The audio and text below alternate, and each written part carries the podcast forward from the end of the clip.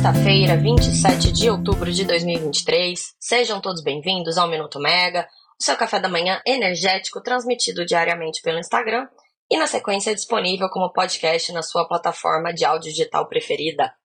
Eu sou Camila Maia, jornalista da Megawatt, e hoje a gente vai falar sobre a situação de atendimento da carga de energia no Brasil, que apesar dos reservatórios cheios, está demandando despacho de termoelétricas para atendimento da ponta. A gente vai falar sobre a agenda ambiental, aí novidades em discussões sobre regulamentação dos mercados de hidrogênio verde e de carbono no Brasil. E a gente também tem notícias de empresas bem importantes. Bom, vamos começar pela situação do Sistema Interligado Nacional. Sim, ontem foi dia de programa mensal da operação, o PMO. É uma reunião mensal realizada pelo Operador Nacional do Sistema Elétrico, ONS, para falar sobre a situação de carga, geração e outras questões relacionadas à operação do sistema. E a notícia é que o efeito temperatura tem levado ao crescimento da carga aí nos últimos meses e deve continuar elevando a carga aí para novembro e dezembro. Esses picos de consumo tem reforçado a necessidade de despachos de termoelétricas não programadas, ou seja, aquelas termoelétricas que não entram na formação de preço pela ONS. Nos últimos dias, a gente teve alguns dias em que um PLD, que é o preço de energia do mercado à vista, ele descolou é, do, do piso em alguns horários de pico, aquele piso de R$ 69,00 por megawatt-hora que foi fixado para esse ano, refletindo aí as projeções de carga mais alta. É, além disso, a gente tem vi, nos últimos meses aí a saída de algumas usinas. Angra 2 continua parada para manutenção já tem um mês. Então, a gente tem tido esses descolamentos do preço em relação ao piso, sempre nos horários de pico. Mas nos últimos dias o que chamou a atenção é que a gente tem tido despachos de termoelétricas não programadas por razões elétricas. Ontem, o ENS confirmou aquilo que a gente contou aqui para vocês de manhã, que na quarta-feira Realmente houve o despacho de muitas termoelétricas não programadas por conta de um evento numa linha de transmissão de Itaipu que teve um problema e ficou fora desde terça-feira à tarde. O INES explicou que esse evento ele não formou preço na quarta-feira, porque ele aconteceu no fim do dia e o operador ainda tinha expectativa de que a linha retornasse, né? Então, até na quarta-feira de manhã, eles estavam ali na expectativa de um prazo de, de retorno dessa linha antes, mas ela só deve voltar hoje. Além da saída dessa linha, isso também diminuiu o intercâmbio de energia do sul para o sudeste. E aí, para completar o cenário, a gente teve uma frustração da geração eólica. É, a geração eólica tem frustrado as previsões com uma certa frequência. Tá chovendo no Nordeste, quando chove não venta. A gente fica sem essa geração e aí acaba precisando complementar com as termoelétricas. Ontem, mesmo na, ontem na quinta-feira, mesmo sem a linha de Itaipu, não havia previsão de despacho de termoelétricas mais caras, mas elas acabaram sendo chamadas a gerar. A gente ainda não sabe por que, que o modelo não indicou isso, porque a gente já sabia desde antes que não iria ter Itaipu e também a limitação de, de, de intercâmbio né, entre Sul e Sudeste. Mas assim que sair o informe diário da operação de ontem, a gente vai olhar para tentar entender o que está acontecendo. Na semana que vem, a gente vai ter mais um evento, né? é, que será a parada de Angra 1 para manutenção, que começa amanhã. É, o ONS diz que não enxerga isso como um problema, porque vai haver um feriado prolongado a partir de quinta-feira, feriados finados, né, no dia 2 de novembro. E caso seja necessário é, para abastecer a carga durante os horários de pico, Antes disso, na, entre segunda e quarta-feira, as termoelétricas podem ser chamadas. A gente não tem um risco de desabastecimento, a gente só não sabe o custo disso. Vamos lembrar aqui então que essa geração, a princípio, ela não é uma geração fora da ordem de mérito, não houve uma autorização expressa do Comitê de Monitoramento do Setor Elétrico, o CMSE, e esse é um rito necessário. Essas usinas elas não estão previstas no modelo, mas elas estão sendo chamadas por razões elétricas. É, e como elas não formam preço, elas viram encargo, né? Porque alguém precisa pagar essa conta. Essa situação dos modelos está bastante complexa. O PML de ontem, assim como o do mês passado, foi dominado por perguntas sobre esse assunto. A gente vai aguardar para ver se, mesmo com o início do período chuvoso em novembro, isso muda, se o cenário continua o mesmo. Conversando com a gente, a gente tem sentido uma pressão muito grande do governo em cima do ONS, principalmente depois do apagão de 15 de agosto. Então a gente está acompanhando tudo isso. Antes de falar sobre a agenda de hidrogênio e carbono, a gente tem ainda umas notícias não muito boas sobre as eólicas. Como eu falei há pouco, com as chuvas, a geração dessas usinas está frustrando as projeções. E, além disso, é, com o crescimento do número de projetos, é, a gente também tem tido um aumento da frequência de problemas em equipamentos. A amostra é maior, né? Você tem mais projetos, então, obviamente, tem mais problemas. E também alguns problemas pontuais em alguns fornecedores, como, por exemplo, ali a, as pás da LM, né? Que se romperam. A Engie já indicou a possibilidade de um problema em um lote. É, a gente tem os problemas da Siemens Energy, é, tá tendo problemas ali com equipamentos no mundo inteiro. É, a gente publicou ontem uma reportagem da Poliana Souto contando ali que a Agência de Classificação de Riscos, FIT, publicou um relatório alertando que o desempenho dos projetos que a empresa acompanha no Brasil está ficando aquém do esperado é, e aquém do desempenho de projetos da carteira global da FIT. E aí, por esses motivos, isso está se refletindo na, na deteriora, deterioração do perfil de crédito dessas empresas. A FIT fez esse alerta e os detalhes estão na reportagem da Poliana Souto no site da Megawatt.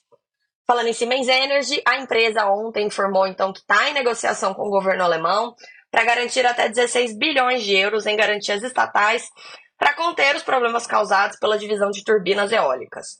O problema é que as perdas que a Siemens Energy tem tido com a Gamesa estão afetando a sua capacidade de captar recursos para investir em outras divisões que não enfrentam problemas, é, como de equipamento para transmissão de energia e turbinas a gás. E a gente tem visto um crescimento muito grande na demanda mundial, até por equipamentos para essas categorias, então esse assunto é bem importante.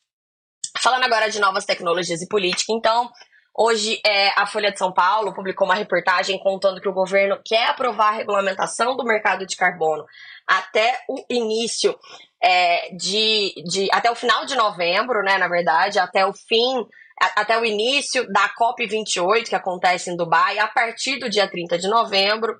O texto do PL 412 está na Câmara, já passou pelo Senado. E aí a reportagem da Folha afirma que é difícil que essa casa aprove o texto num período tão curto, mas o presidente Lula pediu ajuda de Arthur Lira, presidente da Câmara, para tentar viabilizar a aprovação. Ontem, a Câmara apensou a um projeto da casa, o PL 528, a proposta do PL 412, né, que veio do Senado. E aí, falando em mercado de carbono, Ontem a gente teve o nosso mega webinar PSR Explica desse mês, que foi sobre o mercado de carbono. E eu estava lá com os especialistas, né, o Rafael Kelman e o Munir Soares, e eles explicaram como é que esse mercado funciona, por que, que o Brasil precisa de um mercado regulado, até para se inserir no mercado global né, de carbono. Hoje a gente só tem um mercado voluntário no Brasil. Que, qual a diferença entre esses mercados, a questão de preço, né, quais os desafios, foi bem legal. E o link para acessar tá na descrição desse episódio para quem está me ouvindo aqui no podcast. Bom, além do mercado de carbono, o Lira também está de olho no marco legal do hidrogênio. São assuntos que lideram a chamada Agenda Verde do Congresso, que ele prometeu priorizar nesse semestre. E aí, nesse contexto, o Valor Econômico informa que o Lira e o deputado Arnaldo Jardim é, conversaram com o ministro da Fazenda, Fernando Haddad, a respeito da criação de novos mecanismos de financiamento para projetos de transição energética. A ideia seria criar um fundo verde gerido pelo BNDES, e aí haveria uma nova forma de transação tributária condicionada a investimentos em ações que diminuam as emissões de gases causadores de efeito estufa. A proposta é uma alternativa até para custear os projetos de eólica offshore ou de hidrogênio verde, setores que têm defendido é, incentivos e subsídios, né? Pedido incentivos e subsídios, mas o governo tem relutado nisso porque a gente não tem espaço fiscal. Enquanto isso, no Congresso, outras discussões têm avançado. Nessa semana, a gente deveria ter tido a discussão sobre o marco legal do hidrogênio na Câmara, isso foi adiado. É, tem outro debate na quarta-feira da semana que vem. A, sub, a, subcomissão especial de hidrogênio verde e concessões vai discutir a, log, a logística para transporte de hidrogênio sustentável destinado ao mercado interno e à exportação. É, a, como a semana tem um feriado, né, a gente não sabe se, se esses eventos ali no Congresso vão se manter, porque os congressistas costumam retornar para suas bases. É, bom, outra reportagem sobre o tema na Megawatt veio da Natália Bezutti, que está em Lisboa essa semana. Ontem ela foi ao Cone Bem, a Conferência Ibero-Brasileira, e quem estava por lá também foi o ministro do Supremo Tribunal Federal, Nunes Marques. E ele defendeu a regulação do mercado de hidrogênio no Congresso, para que o país não seja ultrapassado por outros países, é, o Brasil né, não seja ultrapassado por outros países e a gente possa exportar algo além de petróleo e gás natural. Antes da gente ir para a agenda, algumas notícias de destaque do noticiário das empresas. A Petrobras ontem informou os dados de produção de petróleo e gás. É, a produção cresceu mais de 9% na comparação com o trimestre anterior, chegou a quase 2,9 milhões de barris de óleo equivalente por dia. É, os números são bons, mas a Petrobras também enfrenta aí solavancos. Ontem, a Federação Única dos Petroleiros, a FUP, informou que a categoria vai iniciar hoje, dia 27 de outubro, uma série de paralisações em determinadas unidades da estatal em resposta à contraproposta de acordo coletivo apresentada pela empresa. Essas paralisações, então, é, vão começar nas refinarias e nas termoelétricas, e aí na semana que vem elas vão prosseguir. É, a, a FUP prevê paradas nas subsidiárias, em unidades administrativas, chegando, por fim, às bases de exploração e produção da estatal. Por que, que eles estão fazendo essas paralisações? Bom, os trabalhadores eles estão pedindo é, na negociação salarial que, que a empresa é, garanta ganho real e reposição de perdas passadas. E a proposta da Petrobras não está satisfazendo essas condições, por isso decidiram é, essas paralisações. No mercado de energia, a Energisa informou que celebrou um memorando de entendimentos não vinculante com o Bradesco. O banco vai poder aportar, então, até 2 bilhões de reais por meio da subscrição de ações sem controle, né, sem direito a voto, na Energisa Participações Nordeste, que foi um braço criado para controlar as distribuidoras da Paraíba e de Sergipe. Essa é uma modalidade de financiamento que algumas empresas têm optado. O banco vai lá, coloca dinheiro, se torna sócio de algumas subsidiárias, e aí o acesso ao recurso financeiro fica mais barato para a empresa, e isso possibilita maior retorno também à instituição financeira. Por último, ontem aconteceu a teleconferência de resultados da Neoenergia, teve o crescimento ligeiro no lucro do terceiro trimestre do ano, um resultado afetado negativamente pelo atraso em uma obra de transmissão, é, esse atraso ligado então à pandemia de Covid-19 ainda. E o destaque mesmo ficou para a fala do presidente da empresa, o Eduardo Capelasteg, que contou que a Energia não vai entrar no leilão de transmissão de dezembro, porque os ativos são de corrente contínua, essa não é a expertise da empresa. É, a gente já teve outras empresas falando coisas parecidas, então com isso vai reduzindo aí a expectativa de competição desse certame. A agenda de hoje está mais tranquila, é sexta-feira. É, a gente tem o último dia do Citenel em São Luís, no Maranhão. A gente tem um debate na Anchan sobre a COP28. E o ministro de Minas e Energia, Alexandre Silveira, como de costume, ainda não tem agenda pública. É, a agenda de ontem inicialmente estava vaga, né? Mas ao longo do dia ela foi preenchida com compromissos que ele teve é, um foi uma reunião com a ex-presidente Dilma Rousseff, que hoje está no comando do Banco dos BRICS, e outra com o ministro da Agricultura, o Carlos Fávaro, integrantes da Frente Parlamentar é, do com, e com integrantes da Frente Parlamentar do Biodiesel. Para quem espera que a semana que vem seja de calma e tranquilidade por conta do feriado, é, vou, vou estragar um pouco isso, porque a gente tem expectativa de assuntos bem importantes. Vamos detalhar isso na segunda-feira, claro. É, mas agora um spoiler, né? Terça-feira, como sempre, a ANEL faz sua reunião ordinária de diretoria e na pauta está a retomada de um processo muito importante que é sobre o RBSE, a sigla para as indenizações devidas às transmissoras que tiveram as concessões renovadas nos termos da MP 579 de 2012, convertida na Lei 12783 de 2013. Então aí pode ser que a gente tenha um desfecho dessa, desse, desse embrólio aí que já se arrasta há mais de 10 anos. A gente também tem muitos balanços nos próximos dias, então na semana que vem expectativa de publicação dos resultados do terceiro trimestre da CETEP, da Auren, EDP, Ômega e Prio, além das petroleiras internacionais que também começaram já a divulgação dos seus números.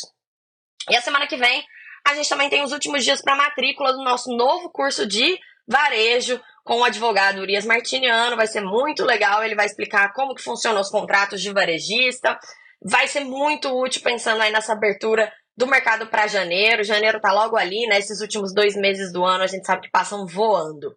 Então, é, eu espero que vocês descansem bastante no fim de semana, porque semana que vem tem mais. A gente vai fazer o mesmo aqui na Mega Odd. E até a próxima. Tchau, tchau, gente.